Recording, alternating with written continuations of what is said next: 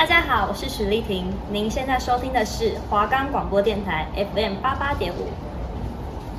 大家好，我们是电玩得来速。我们的节目主要是介绍与分享各款游戏，整理分析不同类型的电玩，推荐给大家。不论是热门、冷门，还是动作、剧情、解谜，甚至是恐怖游戏，只要可以玩，就是好游戏。还在担心找不到好玩的游戏吗？只要准时收听我们的节目，就可以找到专属于你的好游戏。电玩得来速，游戏挖龙屋。我们的节目可以在 First Story、Spotify、Apple Podcasts、Google Podcasts、Pocket Casts、SoundOn Player，还有 KK Bus 等平台上收听。搜寻华冈电台就可以听到我们的节目喽。大家好，欢迎收听这一期的电玩得来速。我们今天要为大家带来的是 Minecraft The Forest 跟 The First Two Son of the Forest 啊，没错，是什么？阴森之子。对，阴森之子，没错。然后还有一个非常老游戏是 ARK，还有 Rust，他们两个的游戏特色跟比较。好，那我觉得首先来讲的这款 Minecraft 呢，它是目前占据。全球游戏销量第一名的经典游戏，没错，非常经典。对，那它就是凌驾于 GTA 五之上。嗯，对。那这款游戏其实也蛮老了，蛮快。它从我们小时候就已经在玩了。没错，我大概是从国小的时候就已经在接触这款游戏了。它的画风呢，其实比较特别一点，因为现在游戏嘛，其实一直在追求越精致的画质，越偏近现实吧。但是其实《Minecraft》这款游戏从始到终，它都是一个像素游戏。嗯，对，很多如果有一些不喜欢《Minecraft》的玩家哦，就会说那只是像素游戏啊，有什么好玩的？看起来超不真实的。没错。但其实我觉得这就是这款游戏的特色所在。先讲它最基本的生存好了，可能一开始大家一定都需要木头，对，你要去用徒手去打木头啊，然后木头收集起来之后呢，你可以打开你的背包。背包里面有你合成箱，然后呢，你就把木头去分解，然后变成木材，木材再去合成成合成台。那合成台呢，你把它放在地上之后，你就可以去制作更多的工具。石头你可以跟木头一起去进行合成，然后变成石质工具。这些工具上有什么差别呢？透过它们材质的分别，有木头、石头，然后跟一些金属类的工具。那这些工具的差别就是在于说，你工作的效率可能一样都是斧头，但是你的木斧跟石斧去砍木头的速率就不太一样。那《麦块》这款游戏，它既然是生存建筑游戏，它就会有一个是饥饿度，就是如果你是开非和平模式，就是它有和平。容易、普通、困难，这个是游戏的难度。你可以从游戏里面去调整。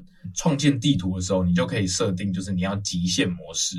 极限模式就是你在这张地图里面，你只有一条命，你只要一旦死亡，不管你是饿死的，还是被打死的，或者是你是摔死的，被人这样烫死，不管，只要你的这条命没了，你就没有办法再游玩这张地图了。但我觉得这是一些比较哈扣硬核的玩家会喜欢的玩法。如果说初学者嘛，因为毕竟从小学开始玩，就会比较玩一些就开开心心的就好啦，然后可能玩个普通容易的模式。那跟大家介绍一下说，说里面的怪物有分成哪几个种类好了。有比较常见的是僵尸、骷髅弓箭手、苦力怕、蜘蛛，还有安德。啊，我觉得僵尸算是已经比较平易近人的一个怪物了，因为它只有晚上会出现。骷髅弓箭手跟僵尸呢，这两种怪物就是他们不能碰到阳光，他们只要白天的时候碰到阳光就会烧起来。但是蜘蛛跟苦力怕在白天是可以继续生存活动的。苦力怕没有分白天跟晚上，它就是会一直寻找你，然后到你旁边突然就是给你冷不防的爆开。那蜘蛛呢，它是白天的时候是没有攻击性的，但是到晚上的时候，它就会主动攻击你。那骷髅弓箭手呢？它会掉箭矢，还有骨头。骨头这个东西呢，你可以把它分解成骨粉。骨粉在我们种植农作物上面是非常的有帮助的，它可以快速的提升我们农作物的生长效率。那再来呢？刚才有讲到说，麦块还有很多的一些金属矿物，这也是其实我算是在前期玩麦块里面最喜欢做的工作，就是挖矿。我就是一个矿工。在前期，我可能刚砍几棵树，然后我就开始往地下挖。我觉得越长越大，因为小时候生存的东西都玩得差不多，然后其实它的整个游戏架构呢，它是有结局的哦，就是你要透过在这个世界地图里面去生存，它是有成就的。你要透过解成就啊，然后去到地狱收集一些材料，最后呢，你要去找到中介，然后进到中介之后去斩杀中介龙。这其实就是整个 Minecraft 的架构。但我相信很大部分的玩家，他并不是去追求斩杀中介龙得到结局，因为它不是一个剧情性的游戏。我觉得麦块的最迷人之处就是在于说，它是一个开放世界，你在里面。你可以尽情的做你想要做的事情，然后你可以去跟村民，你可以养动物，你可以跟村民交易，然后你去挖矿，你缺什么就去拿什么，你可以盖你想要的房子。我觉得就是这种创造吧，玩家可以在这里面打造自己想要的一切，就好像你是这游戏的上帝一样。对，我觉得这就是这游戏的迷人之处。但是这游戏的特色，我觉得这游戏的特色是。它有很多不同的玩法，光是主游戏你就基本上已经玩不完了。那再加上说，它也开放玩家，你可以去装 MOD，就是我们所谓的模组。模组是你只要去网络上抓符合你版本的模组包，你就可以装到你的游戏上。那模组的作用是什么呢？就是它可以外加很多，就是不同的物品，甚至是地形、地图，整个游戏的玩法都可以被你的模组改变。就是麦块这个游戏本身的自由度已经非常高了，再加上模组的加持，基本上这个游戏你会觉得说它好像没有做不到的事情。而且因为它其实算是比较可以说原始一点的游戏，它没有太多现代的东西，但是你可以透过现代的模组，包括是一些枪械或者载具，甚至有车子啊，你可以去就像好像又体验到了 GTA 一样。然后你甚至也可以去加入到，我记得还有一些村民模组，它可以让村民是有自己的意识。哦，我记得我之前玩过一个模组，我超级喜欢的，它就是赋予村民职业。然后呢，它就是会，你可以进入到一个村庄，然后你村民那边都是有他有自己的职业，然后你也可以赋予他们职业，然后变成你好像跟村民是真的同一阵线的，然后他们会做事，你就像村长一样。你可以管理很多村民，就因为麦块这款游戏，我觉得一开始玩的时候，你一个人玩好玩，但玩久了，你多少会有点孤单。那但是这个模组就是加入了你跟村民的互动，你会更沉浸在这款游戏里面。再来是为什么我会就是一直好像是在讲它单人的东西，因为我觉得这个游戏它的多人模式比较复杂一点，它不是像一般的线上游戏说，哎，你跟你朋友说，哎，今天要不要玩？好，那。我们上线，只要上线，你们同一个伺服器，你们就可以一起去游玩这款游戏。Minecraft，你要玩多人游戏，你必须去自己创建伺服器。那自己创建伺服器呢，又以前我觉得在国小的时候真的很方便，你只要把伺服器的程式让它运行起来，然后跟你的朋友进入到同一个区域网络，你们就可以一起游玩多人游戏。但现在就是。可能科技的进步吧，就是会多了一些限制，就不太像以前那么好去创建多人伺服器，但还是有方法。就是你只要到网络上呢去搜寻一些教学，其实比较麻烦一点，但都还是可以去进行到多人游戏，跟朋友一起游玩。我觉得 Minecraft 当你自己玩过一遍，然后你玩了不同的模组，基本上我觉得光是模组你就玩不完，再加上多人，它又是另外一个全新的体验。然后你又可以从多人的伺服器里面呢，你再去加装模组，跟朋友一起体验模组的感觉。就我觉得，基本上这款游戏，你真的去玩过之后，你可以知道说为什么它可以长期占据全球的游戏销量第一名，因为它真的太多的可玩性、发展性，太多的迷人之处，是玩家永远好像摸不透这款游戏，就是你永远玩不完，它永远会有更新的东西。包括它的组成是到现在都还在一直在更新。麦块还有一个很特别的地方是材质包，就是刚才有讲到说，麦块它其实像是一款像素游戏，它大部分的物品跟画面都是由方块去组成的。那材质包这个东西，就是让一些可能比较追求画面精致感的玩家可以看得舒服一点，甚至是我记得麦块官方好像到后来还有推出自己的光影模组，好像不止 Java 版，就是连 Windows 版都有。但是光影模组，如果是想要体验的玩家，真的必须衡量一下自己的电脑设备，因为我就是曾经那一个很傻的玩家。因为我会装模组嘛，所以我就直接去装了光影模组。但后来我一直打开，怎么发现，诶，没有，我的世界没有变化。后来才发现，哦，原来是我的显卡没有支援到光影。我记得好像要二零七零吧。你如果是 NVIDIA 的话，你至少要 RTX 二零七零以上，你才跑得动光影。所以追求画面精致感的玩家，可能在。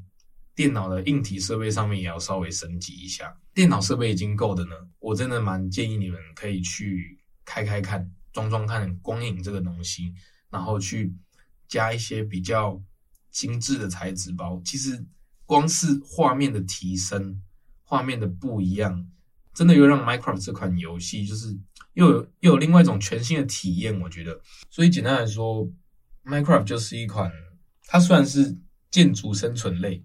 但基本上加了模组跟多人之后，你可以说它是一款没有限制的游戏。你想要它是什么游戏，它就是什么。好，那听完 Minecraft 的介绍呢，我们接下来要讲一款跟它很像，可是又不太一样的，它叫做 The Forest，它叫中文叫做阴森。阴森，没错。那我们现在跟观众讲一下这个 The Forest 的大概剧情是怎么样呢？就是最一开始，我们可以看到主角和他的儿子在飞机上遭遇了不明的飞机事故，导致了飞机坠毁。当男主角醒来的时候呢，发现飞机上只有他生还，儿子也不见了。那该怎么办呢？所以他必须要靠着自己去砍树，去创造一切的生生还的可能，并且想办法的去找到一些线索，最终找到他的儿子。这是男主角的目标，也就是游戏的剧情。但这个游戏其实很吃探索。你需要花很大把时间去探索整张地图，因为整张地图其实没有什么游戏提示，它的主线剧情其实都是很隐晦，它不会像有些可能 RPG 游戏，它直接告诉你说前往哪里找到什么点这样子，并没有，所以你必须要可能靠你探索地图，然后去找一些洞窟啊，你可以找到一些纸条。哦，就是有点沉浸式探索的感觉嘛。对，但是其实我是觉得好。但是如果你是自己一个人，前期可能会有点无聊这样子，因为你真的是要花很多时间，你又不知道现在到底该干嘛。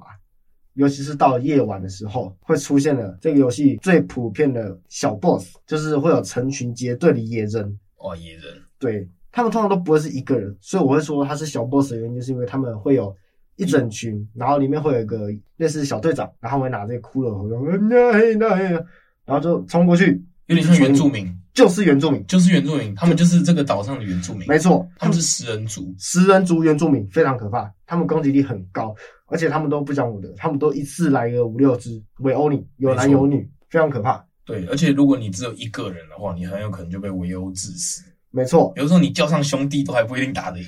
没错，这次叫上兄弟都打不赢，但是这游戏很贴心的就是，它会在。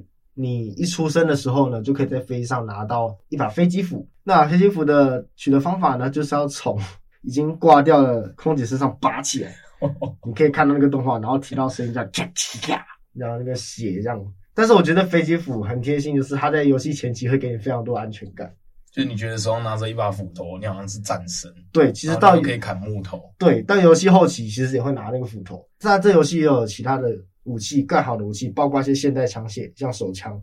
但是这些东西都是要靠你自己去找到一些零件，就是我说的探索地图。它有武士刀，其实武士刀是相对好取得的。它有一些物资，像是一些药品、食物、巧克力、水。这游戏真的是很生存类的，就是非常典型生存类。你要包扎伤口，你需要喝水，你也会有饥饿度，就是一切生存的元素几乎都会有。当然呢，这款游戏不只是。有 BOSS 有生存这么简单，它最最重要的是，它其实背后其实是一个非常阴谋的东西存在。看似是一个荒岛，但它其实不是荒岛。它其实在这座岛上有藏有一个现代非常先进的科学实验室。为什么会有这些一路上追杀的野人？为什么他们的战力都很强？啊，为什么他们会长很奇怪就光头，然后没有眉毛，然后黑黑黑的？我记得还有一个很大的 BOSS，好像比较多手。对，就是有后你玩到后面后期有出现那些 BOSS，其实都是一些非常畸形的东西。还有一些小婴儿，那小婴儿会这样一只脚这样弹起来，就飞在你脸上，用撞的，非常恶心。他会直接用身体撞你，吸住你的头。对的，你会听他讲，然后飞在你脸上。英灵战车，非常可怕，真的非常可怕。英灵战车真的是，尤其是你如果自己一个人在玩，在洞窟里面，你就听到那婴儿这样。然后飞一个婴儿头过来，哇，那个吓死了！我每次就算你跟兄弟一起玩，也是会吓死。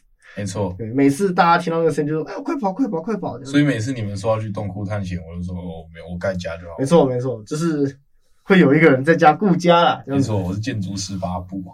对，没错。那整体来说，这款游戏其实除了推主线之外，你收集物资啊、盖东西，很快的就会把一些可玩性玩完。所以其实如果你不推剧情，到后面其实会有点无聊，因为你可能收集一些木头，从一开始很很破烂的小家，可能还会被一些 bug 穿墙，被野人穿墙打死那种破烂小家，盖到之后你可能盖出一个有有围篱的一个庄园，可能还有一些防守塔。其实就是到后期的时候，野人其实真的已经攻击不到你，你可在可以在房子里面生活的安安稳稳，你也可以种植一些农作物啊之类的。所以其实到后期。斩杀野人算是一个非常家常便饭的事情。没错，而且你刚刚有提到，就是这游戏的可玩性。我觉得一款游戏的可玩性，就决定说玩家玩这款游戏的寿命。这款游戏它跟麦块不一样，就是在于说它的局限性比较多，它有固定的一个生存模式，像是你大部分啊，大部分我们刚开始玩的话，找不太到食物来源，那你可能就是斩杀野人。然后 从野人的尸体上面把他的手脚砍下来，没错，barbecue，对，然后拿去烤，把野人的手脚拿去烤之后就可以变成烤串，烤串就可以填饱你的肚子。那如果说因为烤完的东西呢，其实你如果不马上吃掉它，它会腐烂掉。对，那你也可以选择说你做风干架，然后你把野人的手脚拿 去风干，变成肉干，它是比较。保存比较久的一个食物啦，你也可以就是带在身上，然后如果你去洞窟探险的话，然后肚子饿，对不对？就赶快吃一点野人的手脚，在他们的族人面前把他们同伴的手脚吃掉，这样展现你自己的雄风，这样那他们就会很害怕你，然后就叫来更大只的野人过来攻击你，这样。再来是这款游戏它的建筑并不是像麦块那么。的自由，我觉得像是它有很多是蓝图的东西，就是你打开你的手册呢，建筑手册，然后你可以去，就它有一套固定的蓝图，那你只要选择说，哦，你想要盖这个类型的房子，那你直接按下一个键，它就会把蓝图固定在那边，那你就跟你的同伴赶快去收集材料，然后放在蓝图上面，它就会逐渐的把这个建筑物盖起来，而不是像麦块那么的具有自由性。就是你今天想要盖一个非常畸形的房子都可以，其实也不是完全不行。就是你去建造一个属于自己的房子，但是你如果是一砖一瓦，就是真的一根木头一根木头去去创建那个蓝图，我相信你会累死。就是因为它有很多的角度啊，可能是你没有办法去，就是透过单方面的视角就去完全的看透。所以你如果真的是。一根木头一根木头的去把蓝图创造出来的话，就至少我是没办法，至少我是没有这个耐心可以去完成这件事情。对对，没错，像是我自己一开始也有试着去一根一根木头盖。当你在可能正面在看的时候，你以为盖得非常完整，然后你走到侧面去看，你就发现你根本就惨不忍睹，然后觉得非常心痛，把东西全部砍掉，你时间就是白费。到时候是乖乖用蓝图盖这样。没错，就是游戏里面已经帮你设计好蓝图，然后你赶快去收集材料就好了。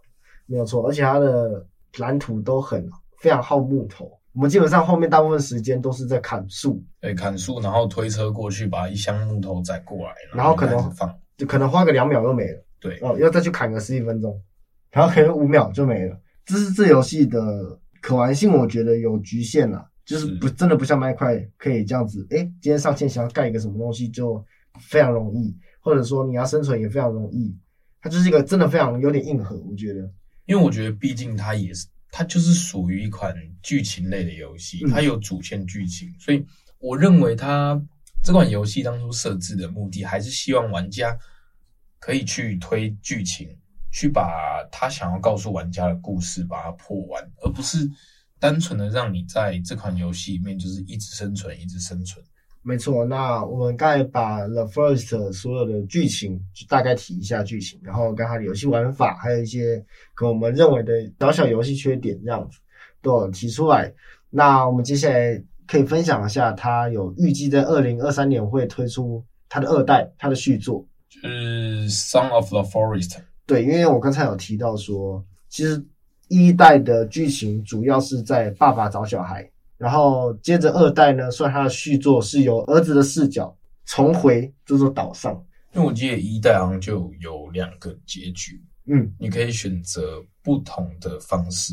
但我记得大概的方向就是一个是选择留在岛上，一个是离开嘛。嗯，《The Forest Two》就是他的二代作《阴森之子》，从他的预告片来看，我认为画质上真的进步非常多。大家是可以期待一下，如果说你有玩过它一代，然后你也非常喜欢它的游戏玩法跟它的剧情的话，画质方面绝对是有非常大的提升。好，那我们分享完了 The Forest 跟它的二代，那我们接下来要讲的是 Rust。Rust 呢，我相信有在看一些实况的，或者是有在玩一些生存类游戏的玩家呢，应该多多少少都有听过这款游戏。对。那它的中文名字叫腐蚀，腐蚀，没错，腐蚀是说 Apex 里面那个腐蚀。一样的字，一样的字，一样的字。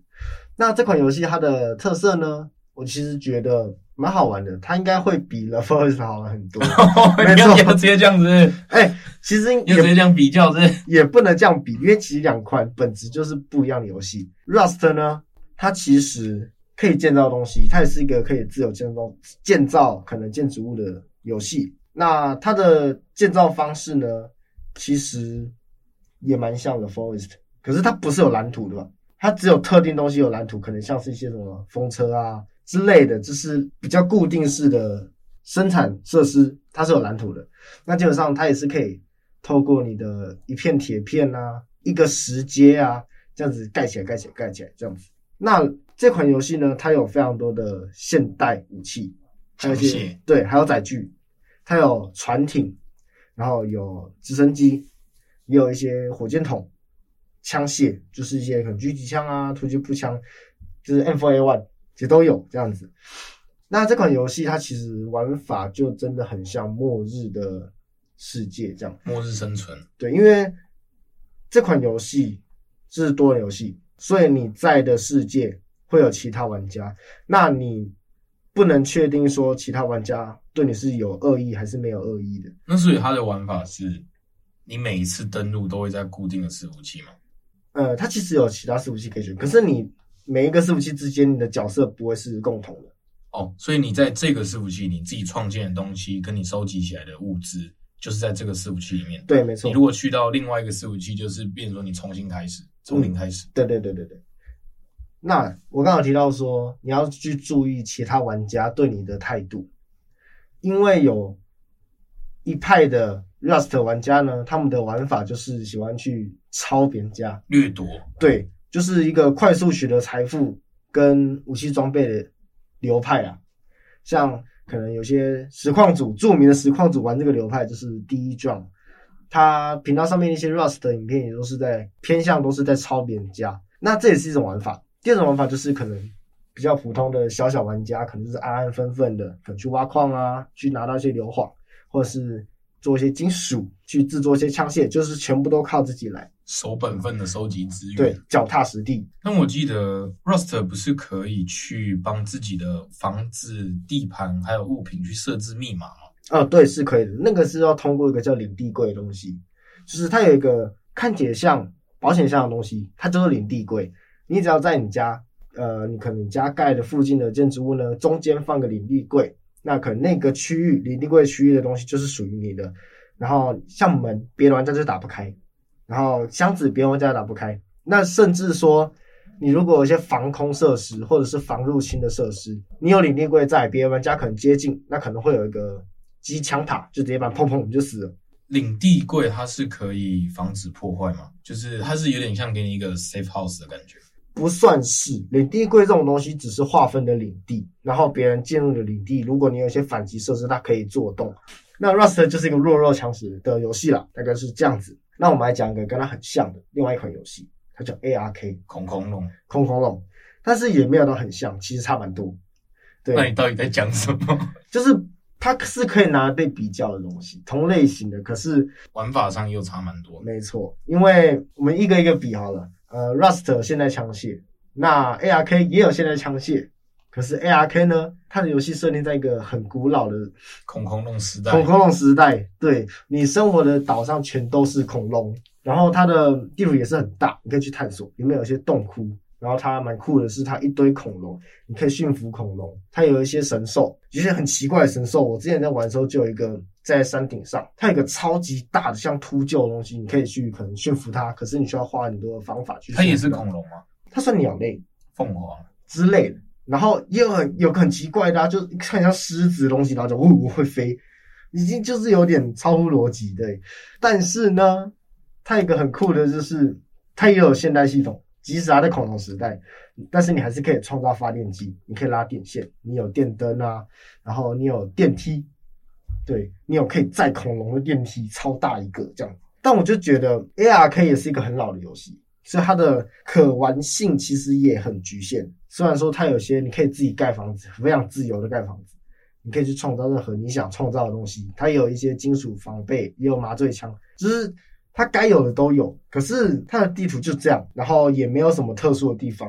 你就会觉得说，像荒野大镖客可能就有一些支线，你可能走走的还会遇到一些很有趣的事情。可是你在 ARK，你就算走个两三天，你都不会遇到这种事情，这就是很无聊，你知道吗？你可能就是驯服恐龙，才是驯服恐龙，就这样，然后可能就打个神兽，探索洞窟，然后被岩岩浆烫死之类的。我是觉得偏无聊啊。就它也没有剧情，没有，就是探索恐龙。好，可是它有多人游戏，就是可以跟朋友一起驯服恐龙。对，恐龙模拟器，大家来养恐龙。哦，就是 ARK，我知道 ARK 的昵称就是 Dinosaur Simulator，没错，就是这样子，非常精辟的理解这样子。哦，那我觉得简单来讲，ARK 它就是，如果你是一个很重逻辑性的玩家，就不要碰这款游戏。没错，就是你会觉得这游戏怎么会这样？然后这个时代怎么会有枪？怎么会有电？没错，对。那如果你是一个很喜欢异想天开的玩家，你就是喜欢。这么的荒谬，这么的荒唐，赶快去玩 ARK。对，你可以骑恐龙。对，那如果你是想要体验这个社会的阴暗，你可能在社会上过得很痛苦，你回家还想要再过得更痛苦一点，那可以推荐你去玩 Rust。Rust，没错，对，这个游戏是会让你心态爆炸，你可能早上很兴奋起来，你可能一天就毁了。对，所以，可是有些人就是有抖 M 倾向，然后看到自己家被抄，的好爽，好爽。或者是你平常在现实生活中被欺负嘛，嗯、所以你就到 Rust 里面去欺负别人，掠夺别人家。Rust 里面没有什么谁是对的，谁是怎么样，就只有你比较强，我比较弱。对，没错。